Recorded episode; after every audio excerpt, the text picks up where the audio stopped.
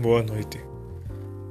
No podcast de hoje, eu quero tratar de um artigo que tem como título Evidenciação Ambiental uma comparação do nível de evidenciação entre os relatórios de empresas brasileiras. Os autores são Alex Mussoy e Hans Michael Van Billen. Cada vez mais, as questões ambientais têm ocupado espaço de grande relevância na sociedade do presente século, pois as crises ambientais, envolvendo desde a poluição até a escassez dos recursos naturais, têm crescido de forma acelerada, gerando preocupação, principalmente no que se refere ao desafio de preservar a qualidade de vida.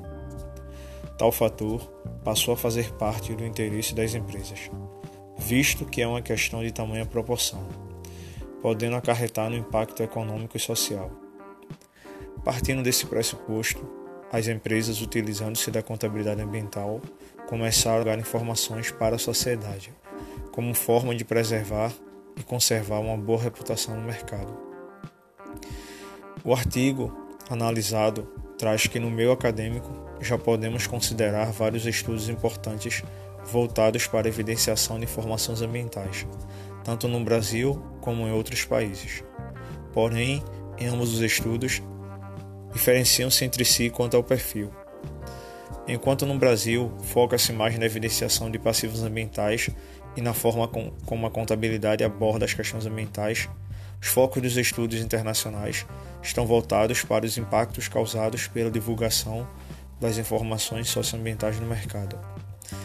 Apesar da não obrigatoriedade de evidenciar informações de cunho ambiental, em suas demonstrações, muitas empresas decidem divulgar essas informações de forma voluntária, pois, fazendo assim, agrega-se valor, melhora-se a competitividade, bem como outros benefícios que são gerados para as empresas.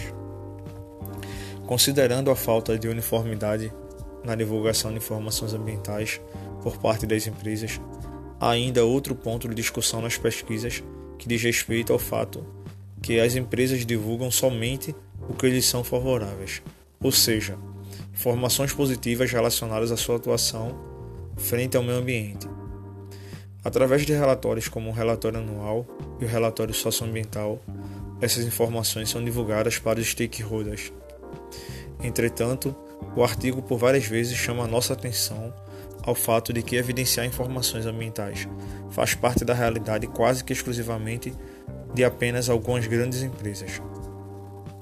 Ao citar os estudos de Ingram e Fraser, 1980, Wiseman, 1982, Clarkson e outros, de 2008, o estudo discute a possível relação entre desempenho ambiental e evidenciação.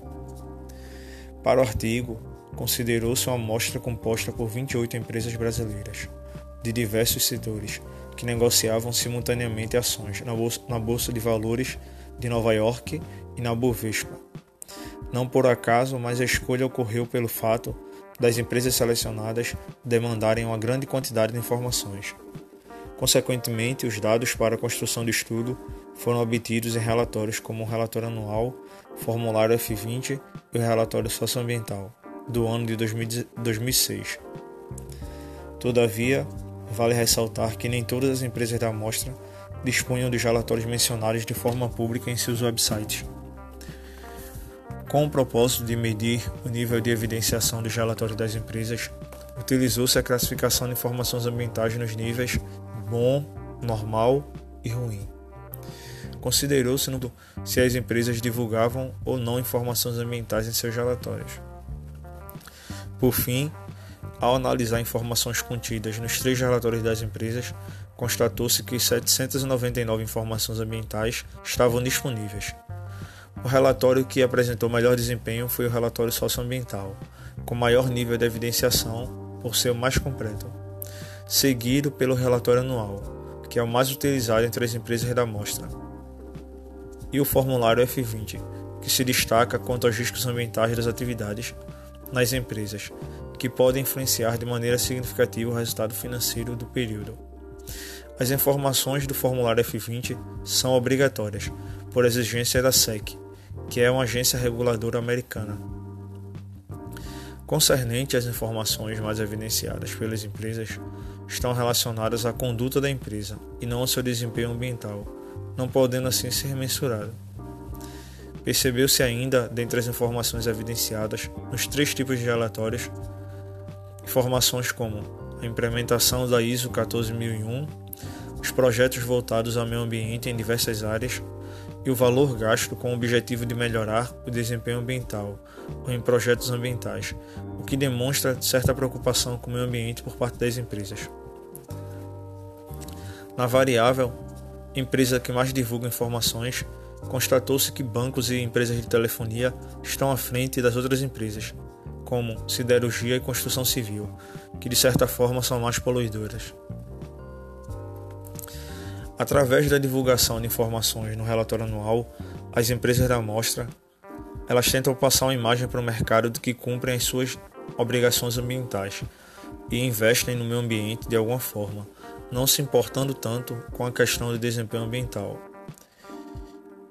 E por fim, a pesquisa traz que uma das sugestões para melhorar a qualidade da divulgação das informações ambientais é tornar obrigatória essa evidenciação. E aqui a gente encerra esse podcast de hoje. Mais um episódio.